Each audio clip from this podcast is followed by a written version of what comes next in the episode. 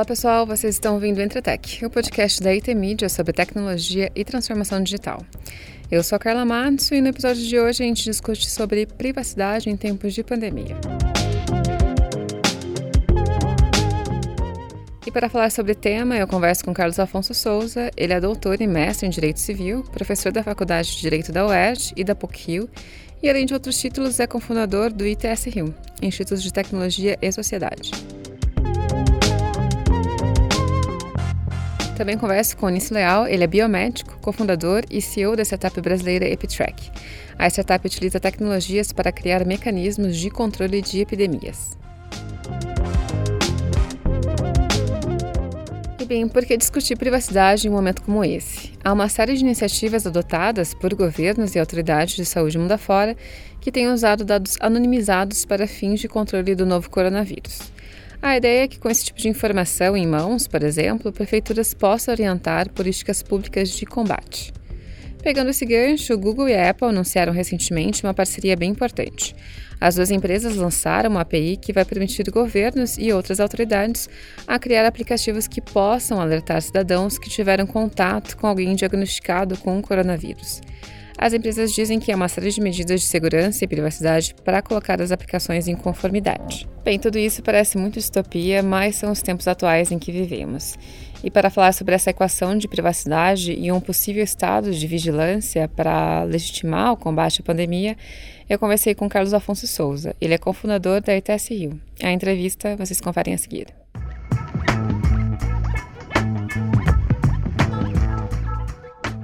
Carlos, os governos mundo afora e aqui no Brasil estão adotando iniciativas de monitoramento de redes é, celulares para avaliar né, a adesão do isolamento social. O que, que, se busca com esse tipo de rastreamento? Quais são os dados coletados? E, afinal, a nossa privacidade pode ficar em risco?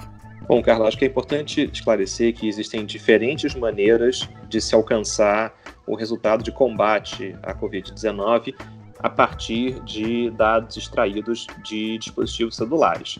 A forma mais é, simples e que vem sendo utilizada bastante por prefeituras e por governos estaduais é a criação de um mapa de calor que mostre o deslocamento de pessoas dentro, dentro da cidade. Esse mapa ele pode ser feito a partir tanto de, primeiro, uma ideia de é, localização de onde um número grande de aparelhos estão concentrados, o que poderia dar uma visualização ali de uma aglomeração. Então, de uma forma mais simples, um mapa de calor que me mostre que eu tenho um grande número de dispositivos celulares numa determinada localidade, que seja, por exemplo, uma praça, um parque, já ajuda a política pública, porque faz com que a autoridade possa enviar ali é, uma unidade de policiamento para dispersar essa, essa aglomeração, por exemplo. Mas um nível acima dessa utilização mais simples é utilizar um, um mapa de deslocamento das pessoas. Então você poderia pensar algo como monitoramento de um determinado é, de determinados aparelhos, né, que comece numa hora mais tarde da noite, como 10 da noite, né, e que vá até o meio da, da madrugada, e caso essa localização se repita diversas vezes, é muito provável que esse é o lugar em que a pessoa dorme, essa é a sua residência. E se no dia seguinte esse celular se desloca para outro canto da cidade, você consegue entender que essa pessoa saiu de casa. Agora, acho que é importante a gente esclarecer que dados como esse que a gente está falando aqui, eles a princípio deveriam ser dados anonimizados, deveriam ser dados que apenas analisam o deslocamento de aparelhos celulares vistos de forma ampla, né, de forma agregada, e não de forma granular, não olhando o aparelho X, que tem o número de celular Y, da pessoa que mora na rua Z. Então, eu acho que é importante a gente separar o que são dados agregados que montam esses mapas de deslocamento e que, a princípio, não levariam há uma, um questionamento sobre proteção de dados e dados que são granulares e que, ainda que sejam pseudo-anonimizados, podem levar à identificação do indivíduo. Sim, mas a gente também sabe que existe o uso de, de coleta de dados de redes sociais. E a gente também sabe que, uma vez que, mesmo que os dados são anonimizados, exi existe a possibilidade de cruzamento de dados para identificar uma pessoa, por exemplo? Perfeito. E acho que esse é o ponto, talvez, dos mais interessantes sobre esses, sobre esses modelos. É, existe uma grande confusão hoje sobre como diferentes governos estão usando essas, essas informações. E essa confusão, inclusive, chega até ao próprio Poder Judiciário.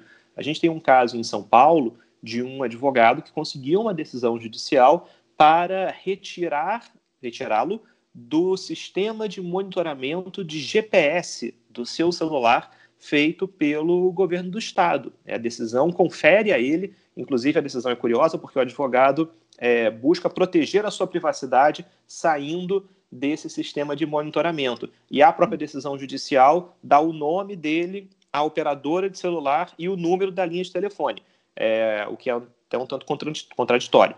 É, mas é curioso que essa decisão judicial ela, ela concede ao advogado a retirada de um programa que monitora o GPS do celular, quando até onde se sabe o programa em foco não monitora o GPS do celular. Ele trabalha apenas com o deslocamento triangulando com antenas de telefonia móvel. Então, acho que essa confusão leva a um debate em que às vezes a gente olha para um determinado assunto e não percebe peculiaridades dos programas que vêm sendo adotados.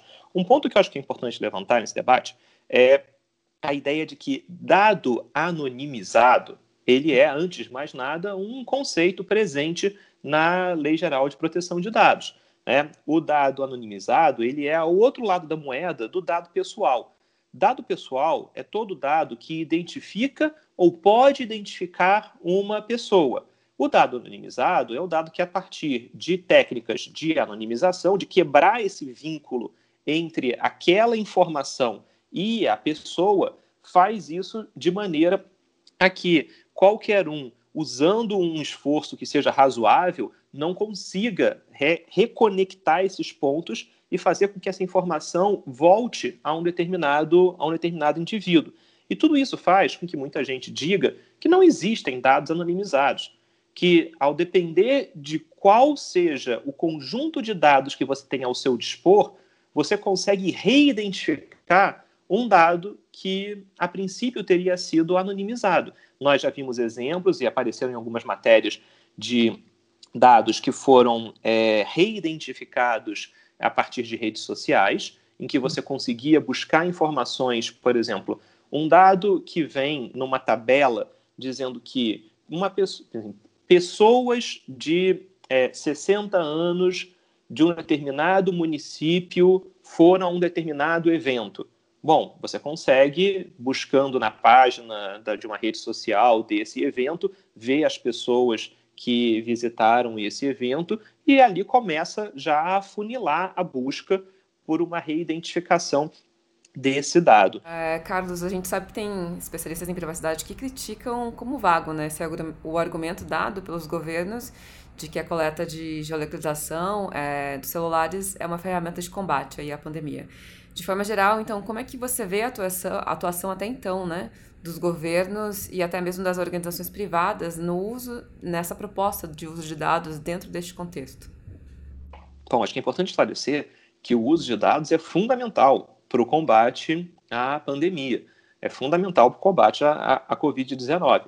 Só que isso precisa ser feito de uma forma segura, transparente, auditável para que se possa ter garantia de que o combate à pandemia não vai ser utilizado para que depois se acabe escalonando sistemas de monitoramento, de vigilância, que vão muito além da finalidade informada de combate a essa emergência de saúde pública.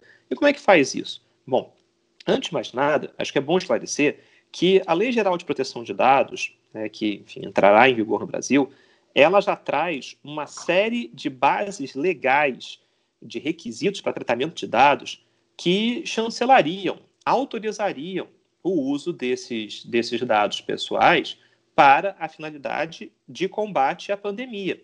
A Lei Geral de Proteção de Dados diz que, para além do consentimento do titular dos dados, dados podem ser tratados para preservação da vida, para é, manutenção da saúde pública, com os devidos condicionantes já existentes na lei.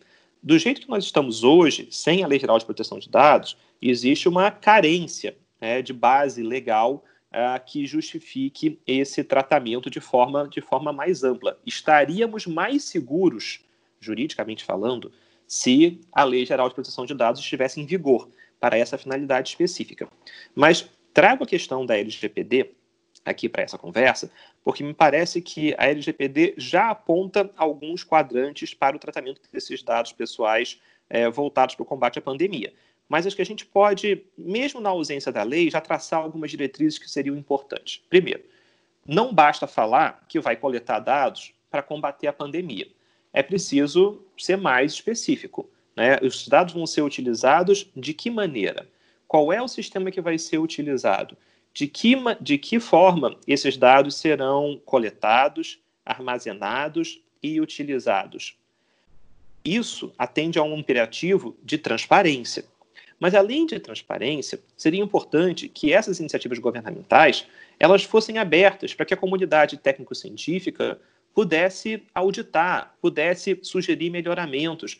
Já que estamos falando de uma emergência de saúde que atinge não só o país, como o mundo todo, nada mais justo que as soluções que venham a ser criadas a partir de dados pessoais possam estar para o escrutínio, para a avaliação e para o aperfeiçoamento de toda uma comunidade técnico-científica que está interessadíssima em desenvolver mecanismos cada vez mais aperfeiçoados para o combate à pandemia. Então, acho que é importante aqui a gente não cair num certo clubismo de imaginar que de um lado você tem os defensores dos dados pessoais, do outro lado você tem aqueles que querem combater a pandemia. Não, muito pelo contrário. Né? Nós estamos falando aqui de uma ponte entre esses, entre esses dois universos que já está desenhada na legislação e que já pode ser construída hoje a partir de imperativos mais gerais, como a gente está falando aqui, de transparência, auditabilidade, abertura sobre como esses dados são utilizados. O que não pode é a gente ter uma situação em que o combate à pandemia é simplesmente mencionado e, uma vez dito que é para combater a Covid-19, tudo pode ser feito. Né? Esse é um precedente perigoso, especialmente porque a gente não sabe por quanto tempo o combate à pandemia será uma preocupação que acompanhará nossas vidas, que acompanhará as atividades da, de grande parte das autoridades estaduais, municipais, federais. Por isso é que é importante que essa finalidade de combate à pandemia seja detalhada, seja aberta, para que a gente possa construir iniciativas cada vez melhores. Uhum. É, porque acho que uma das preocupações é, do reflexo desse uso de dados, de rastreamento, era essa criação do estado de, de um estado de vigilância, né, para fins de controle de pandemia, né. Então, nesse sentido, é, nesse sentido, existe alguma forma também do, do, do próprio cidadão, em contrapartida, é, atuar de forma mais responsável? Bom, me parece que todo mundo, em certa medida, está passando por um, um, um crash course sobre proteção de dados pessoais, né, um curso, um curso rápido e urgente né, sobre como dados pessoais são importantíssimos, estão na essência do futuro da, da atuação por parte do poder público e é algo que diz respeito à nossa vida, à nossa rotina, ao nosso dia a dia, à formação da nossa da nossa personalidade. Mas me parece, Carla, e aqui fazendo enfim, uma, uma fala enfim, mais de futurista, de futurismo, que é uh, talvez com a entrada em vigor da LGPD a gente tenha um, um, um momento parecido com a entrada em vigor do Código de Defesa do Consumidor nos anos 90, em que hoje em dia o Brasil se orgulha muito de ter uma cultura forte de proteção aos direitos do consumidor. Mas é bom lembrar que isso não caiu do céu, que essa foi uma construção em que a lei, o CDC, o Código de Defesa do Consumidor, de 1990, deu o empurrão principal para que essa cultura fosse criada. Espera-se que a LGPD, entrando em vigor, gere o mesmo impacto e que o cidadão, que cada um de nós, acabe entendendo que é portador de direitos com relação aos seus dados pessoais e passe a exercê-los. E talvez nesse ponto, a pandemia seja um catalisador, um acelerador desse processo. A discussão muito politizada que está nos jornais todo dia sobre o uso de dados pessoais, acho que acaba acelerando esse processo. Que as pessoas entendam que o seu deslocamento, a sua rotina, tudo isso compõe um universo de dados pessoais que tem interesse sim. A gente escutar muita gente dizer: ah, mas a minha vida não interessa a ninguém, minha vida é um livro aberto, o que, que vai se fazer com esses dados? São dados irrelevantes. Bom, no momento em que a sua saidinha de casa já contribui para a queda ou aumento de um índice de isolamento a partir do qual política pública é feita no combate a uma pandemia global, a gente entende que nenhum dado pessoal é insignificante, que um dado pessoal interessa e interessa bastante para a formação de políticas públicas.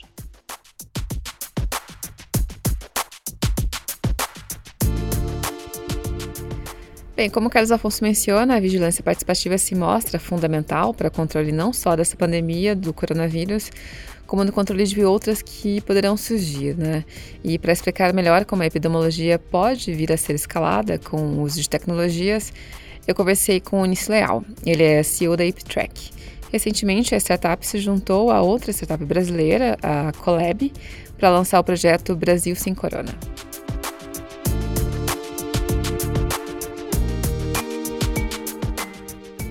A Epitrek é uma startup que utiliza inteligência e análise de dados para fins de vigilância participativa em saúde.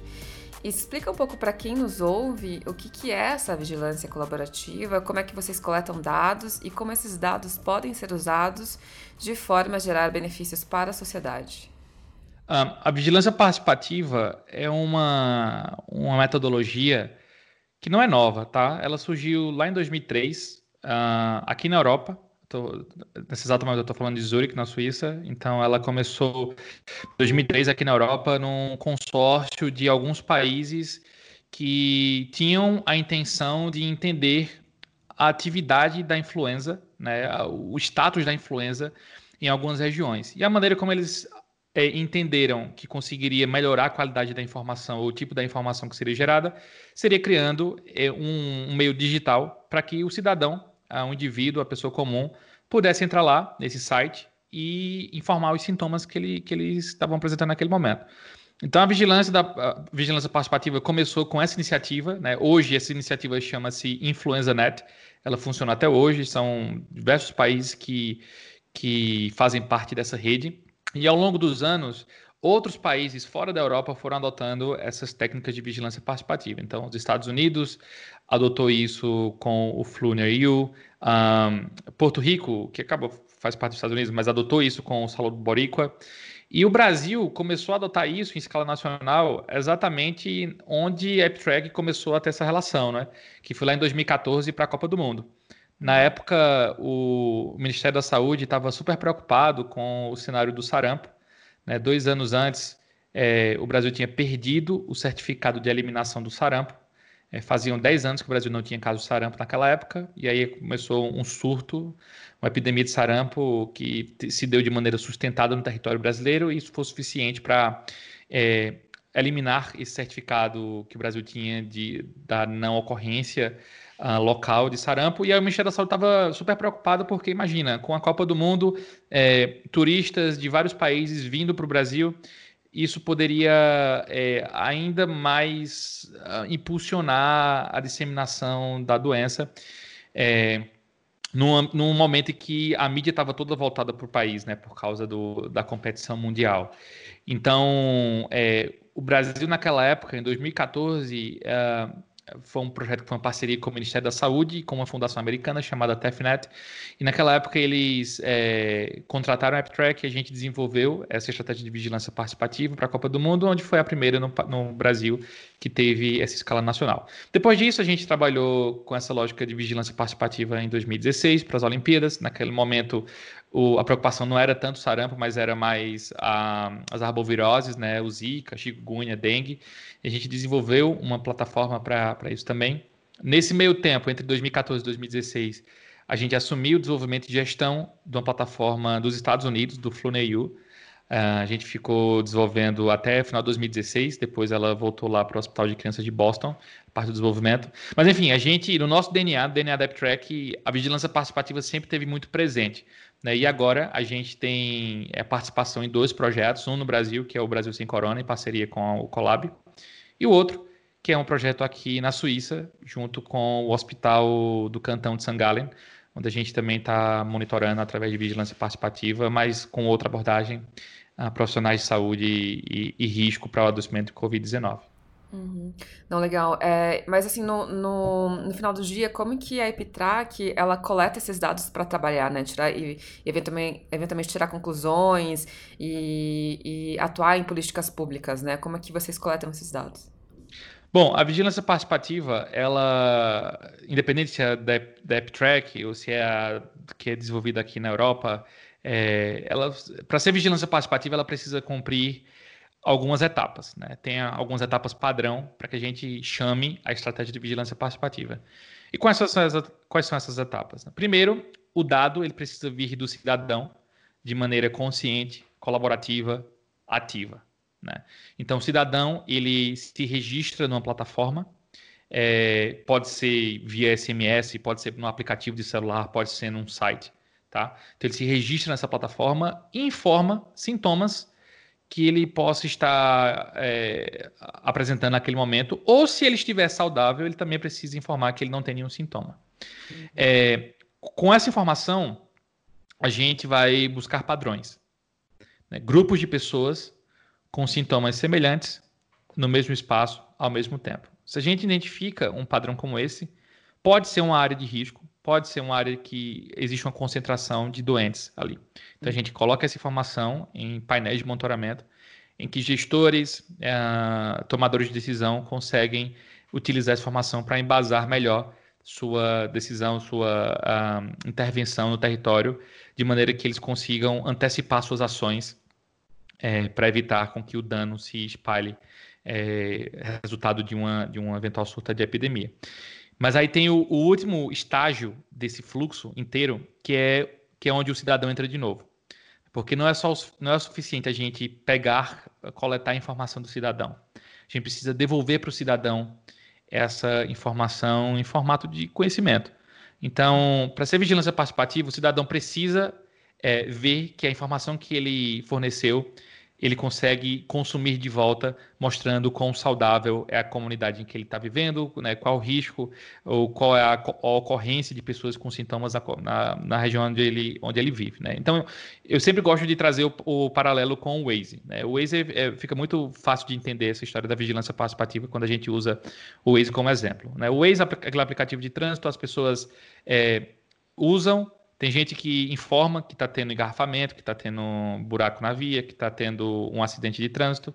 E outras pessoas que não necessariamente informam isso, mas outras pessoas se beneficiam dessa informação para tomar uma decisão de qual caminho ela vai pegar.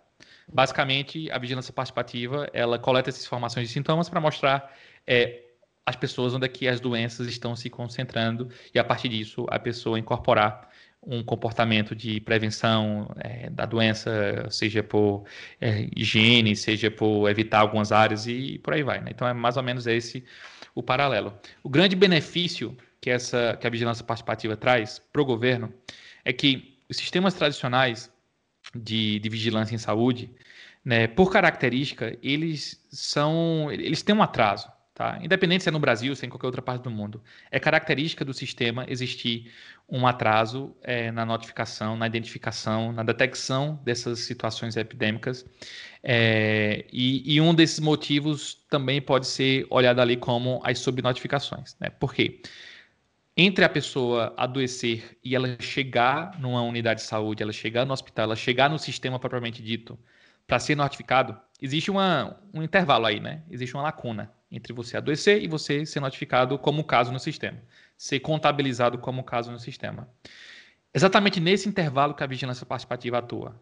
A gente tenta recuperar parte desses casos que não são notificados para que essa captura gere uma informação aprimorada para os sistemas tradicionais de vigilância em saúde. Então, a vigilância participativa ela não é para substituir, e sim para complementar os sistemas tradicionais de vigilância em saúde para a gente entender a real dimensão de algum cenário epidemiológico, seja é, surtos ou epidemias, seja doenças endêmicas. Você falou um pouquinho sobre o Brasil Sem Corona, que vocês lançaram em parceria com a startup que também é brasileira, a Colab. É, conta um pouquinho pra gente o, o que, que é o Brasil Sem Corona, é, é, como que vocês estão atuando. Tem, tem municípios, é, governos aqui no Brasil que estão se recorrendo a ele, é, e, e desde que vocês lançaram a plataforma, é, já tem algum tipo de conclusão a respeito do avanço e do controle da Covid-19 aqui no Brasil? Uhum. Bom, o Brasil Sem Corona é uma estratégia de vigilância participativa. Né? O Colab uh, é uma startup que já está aí há alguns anos no mercado do Brasil, né? É, tem uma presença no território nacional é, fantástica, né? tem mais de 300 mil usuários na plataforma. E a gente viu essa oportunidade do Covid para juntar esforços. E, e AppTrack e o Colab, é, o Brasil Sem Corona é fruto desse esforço que, é, que o Collab AppTrack se juntaram para fazer e tentar ajudar de alguma forma a compreensão sobre a situação do Covid no, no país. Então, uh, os dados do Brasil Sem Corona, eles entram pelo aplicativo do Collab, né? não existe um aplicativo, um aplicativo da AppTrack ou do Brasil Sem Corona, propriamente dito. Né? Então, as pessoas, eles baixam o aplicativo do Collab e lá eles vão reportar, eles vão informar a sua situação de saúde. Né? É, se eles têm sintomas é, ou se eles não têm sintomas, né, se eles têm contato com idosos, se eles é, quais foram, foram, os sintomas que eles apresentaram, se eles testaram, é, fizeram teste para identificar COVID-19, por aí vai. É, é, importante mencionar que o Brasil Sem Corona, ou app do Colab, é, não é autodiagnóstico. Tá? Então, diferente de outras abordagens que está tendo aí, uh, que, que, é natural, que é um movimento natural, né? As pessoas querem ajudar de alguma forma, e aí é, é, natural você ver esse movimento de vários aplicativos surgindo, de várias plataformas surgindo. Isso aconteceu em 2016 com, com o Zika, né? Eu observei, eu até fiz um texto na época sobre a epidemia de apps, né? A epidemia, provavelmente dita. Uh, o app de, do app de aplicativo mesmo, né? Porque é natural existir esse movimento. Que até pode atrapalhar algumas vezes, né? Uh, mas assim, parte desse movimento não é vigilância participativa, né? a, a, a, maioria desse movimento não é vigilância participativa, porque eles, eles estão indo muito mais para uma parte de autodiagnóstico do que de fato de respeitar o fluxo que a vigilância participativa demanda. Então, o Colab para o Brasil Sem Corona é vigilância participativa, não existe um autodiagnóstico, as pessoas vão reportar sintomas, se elas estiverem com algum sintoma ali no momento, ou questões de exposição ao risco, e a partir dessa coleta de dados, a AppTrack entra com os algoritmos, com as técnicas e metodologias que a gente desenvolveu, para, a partir da combinação dessas diferentes uh, perguntas que a gente faz, a gente inferir esses cenários de, uh, de eventual risco para a doença no território nacional. Tá? Então, uhum. uh, de maneira é, imediata, é assim que funciona. O Brasil Sem Corona é uma iniciativa sem fins de lucro. Então, qualquer cidade do Brasil, eles podem uh, solicitar o acesso a esses dados e eles vão ter isso de maneira gratuita. O Colab, uh, para aquelas cidades que querem ter um acompanhamento uh, mais específico, né, a prestação de serviço disso, daí o Colab tem um modelo específico que, que a prefeitura, se quiser lançar mão disso, é, faz a contratação lá e, mas, mas assim, para o Brasil Sem Corona, para os dados de vigilância participativa, as prefeituras podem ter acesso de maneira gratuita. Né? É, e, e, a nossa expectativa é que isso ajude, de fato, as prefeituras a melhorarem suas, suas fontes oficiais de informação. Sobre os dados atuais, a gente está caminhando aí para o segundo mês de, de, dados do Brasil Sem Corona, né? Mas os resultados preliminares que a gente encontra é que a gente... Bom, o Brasil é um país muito grande, então para a gente ter uma uma representatividade que a gente pudesse afirmar, ó, o Brasil sem corona está conseguindo, já consegue, né, com é, menos de dois meses de dados, prever situações do Brasil, a gente estaria sendo irresponsável dar esse tipo de informação pelo número atual de usuários que a gente tem. Né? Hoje a plataforma está caminhando ali para os 15 mil usuários válidos ativos, depois já das limpezas que a gente faz todas, e, e esses 15 mil uh, usuários já geraram mais de 40 mil reports ao longo de, de quase dois meses de projeto.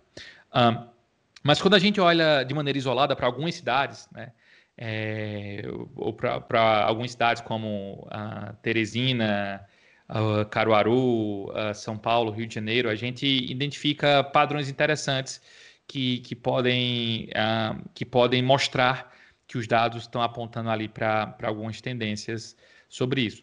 Então, por exemplo, em Caruaru a gente já consegue ver é, que existe uma, um acréscimo de pessoas com sintomas que podem ser uh, os sintomas leves do Covid, né, aumentando ao longo do tempo. Então, isso já é uma informação que, que a gente é, fornece. Atualmente, tem, um, tem uma, uma iniciativa lá em Caruaru que a gente está, é, a partir de algumas análises que a gente está fazendo, a gente está direcionando as áreas para testagem. Então, a Secretaria de Saúde de Caruaru está utilizando a tecnologia do Brasil Sem Corona, dessa parceria Track Collab, para direcionar as áreas de risco para que eles priorizem esse teste. Né? Porque no início da epidemia, testagem era um grande desafio. É, ao passar do tempo, parece que as cidades, os municípios estão tendo um, um pouco mais de acesso alguns deles né, estão tendo um pouco mais de acesso a esses testes, mas ainda assim existe ali uma necessidade de planejar melhor onde é que vai ser esse, onde é que esses testes vão ser implementados. E o Brasil Sem Corona tem ajudado a direcionar essas áreas de risco para que os testes sejam feitos. Uhum. Onice, você falou desse uso de dados anonimizados e nos últimos dias a gente tem, tem discutido bastante sobre como o uso de dados para fins de rastreamento de pandemias, se ele não for bem articulado, não for transparente nos seus propósitos, ele pode eventualmente abrir precedente para um legado de vigilância, né? É, nesse sentido, você acha que existe uma equação que precisa resolvida, ser resolvida é, entre a coleta de dados e a privacidade ou, ou não? Certamente, certamente. É, como eu falei, né? A, a epidemiologia, a, que é a, bom, digamos que a, é a ciência ou é a técnica que estuda também, inclusive, fenômenos epidêmicos como que a gente está vivendo, ela precisa do, do lugar, ela precisa da localização, ela precisa é, entender o espaço em que aquela doença está se manifestando. É importante para a epidemiologia, né? faz parte do tripé que segura é, ela enquanto ciência, enquanto área de estudo. É, e assim, no, na investigação, nas, nos métodos de investigação de epidemias, o mapeamento de contatos, né, o famoso contact tracing, que muito tem se falado nos últimos dias, sempre existiu, né? isso sempre foi necessário. Então, quando você fazia há 20 anos, 30 anos, uma investigação de um surto, sempre tinha lá perguntando por onde foi que você, por onde foi que você andou, se você era um caso, né? por onde foi que você andou, é, tinha essa, essa, essa necessidade de buscar esses contactantes. Hoje, com a, as, as, diversas plataformas tecnológicas que oferecem isso, a gente migrou para o Digital Contact Tracing, mas continua sendo um mapeamento de contatos, mas agora é feito de maneira digital. E as tecnologias acabam permitindo a facilidade para a gente fazer isso. E aí é que entra é, de maneira forte a necessidade da preocupação com a privacidade dos dados. Né? Eu estou acompanhando bem de perto esse, essas discussões aqui na Europa sobre isso. E, e de certeza eu te falo que, uh, se não todas, a maioria das estratégias de mapeamento de contatos que o Brasil tem utilizado né, por algumas empresas, elas sequer passariam aqui na Europa para fazer isso. Né? Uhum. Elas não teriam ah, os elementos básicos de privacidade que os movimentos aqui da Europa ah, que, que, tentam preservar a privacidade, né, o que demandam que essa privacidade seja preservada, ah, as plataformas do Brasil não, não alcançam isso. Né? É, o, que, o que não é verdade para a vigilância participativa. De novo, Uh, o objetivo da vigilância participativa ele está muito claro, ele está muito explícito para o cidadão. Então, o cidadão, uh, a, a, gente considerar que o cidadão seria ingênuo em estar tá participando da vigilância participativa sem, sem é, é, entender qual era o objetivo, a chance dessa é, pode acontecer, mas é uma chance menor. Tá? A gente assume que os cidadãos eles estão participando ali porque eles querem que a informação dele ajude a, a entender o cenário da doença. E, e toda vez que ele reporta um, se ele está com um sintoma ou não, essa informação é de fato geolocalizada dentro daquela anonimização de 2 km, mas ele sabe que essa informação está sendo mapeada. É diferente de outras uh, estratégias que fazem a captura da localização do cidadão é, sem sequer ele saber ou sequer dele lembrar que um dia ele concordou que um aplicativo parceiro iria é, usar esses dados de alguma forma. Então é muito é muito é, é muito tênue esse limite da privacidade que a gente está lidando agora no Brasil para fazer isso.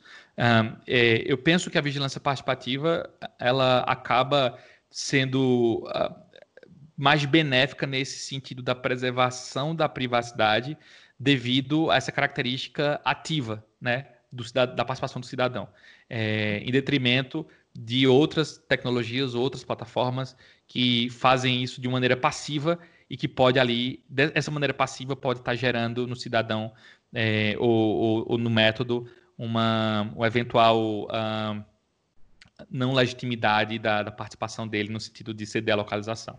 Onício, só para a gente fechar aqui, é, a gente está em meados de maio, essa conversa acontece em meados de maio, e até então, infelizmente, no Brasil, a gente parece estar numa situação de que não mostra que a, a, a, pandemia vai recuar, né? E a gente também tem casos na China e na Coreia do Sul de uma segunda onda da Covid-19. É, hoje, você acha que é cedo para a gente concentrar esforços e tecnologias para já trabalhar e antever uma próxima pandemia a fim de minimizar as consequências lá no futuro? E quando, que a, gente, quando a gente fala de cidades inteligentes, é, você acredita que esse arcabouço de tecnologia sobre as cidades, é, por exemplo, seria fundamental na previsão de outras pandemias? Olha, uh, eu, eu, trabalho com esse tema uh, há 10 anos, e inclusive desenvolvendo tecnologias para isso. E, e, eu te afirmo de certeza que essa não vai ser, não é a primeira pandemia nem vai ser a última que a gente vai vivenciar. Uhum. Talvez essa é a que tenha colocado é, na, de uma maneira é, mais pública a importância da epidemiologia, a importância de tecnologias que consigam é, ajudar nesse monitoramento. É, antes isso talvez não era entendido. Né? Mas para você ter uma ideia, existem hoje organizações como a Ending Pandemics, uh, que é uma organização baseada lá em São Francisco, que ela financia projetos é, só para combater uh, epidemias e pandemias ao redor do mundo, né? O projeto das Olimpíadas que a gente desenvolveu uh, foi financiado por eles, por exemplo. Então, eh, para você ter uma ideia, como, como tem pessoas que estão pensando nisso, mobilizando recursos financeiros para que eh, situações como essa não ocorram. É, bom, um, uma pandemia ou uma epidemia, elas têm diversos fatores aí que, que geram esse acontecimento. E, e devido à urbanização ou às mudanças climáticas ou a diversas outras variáveis uh, que a gente podia passar aqui à tarde falando isso, é, acho que a gente é, acho que é muito complexo a gente achar que mesmo uma tecnologia que a gente desenvolve que seja exitosa para essa para a pandemia atual seria o suficiente para barrar é, a, a, próxima, né? Que a gente pode ter é a antecipação de algumas medidas para mitigar a, o dano que uma próxima epidemia vai, vai ocorrer, né? A OMS tem um conceito muito interessante que eles falam da, da doença X, né? Eles, essa doença X é uma coisa, é, uma, é, um, é um patógeno desconhecido que vai causar a futura epidemia. Então, é, é muito importante a gente estar tá olhando para esse tipo de horizonte que é um horizonte muito incerto, a gente não sabe qual patógeno, a gente sabe se é uma bactéria ou se é um vírus, a gente não sabe se vai ser um, um, outra coisa que vai surgir aí, mas é importante que a gente sempre esteja sensível de como as tecnologias vão ajudar para identificar essas ameaças antes delas ocorrerem ou antes delas alcançarem o pico uh, e causarem todo esse dano que o Covid já está causando na sociedade. Né? Pessoal, eu vou ficando por aqui. Vocês podem acompanhar a cobertura desse tema e outros sobre o mercado de tecnologia nos nossos sites. O Interforum 365, a Computer World e a CIO Brasil. Obrigada pela audiência e até a próxima.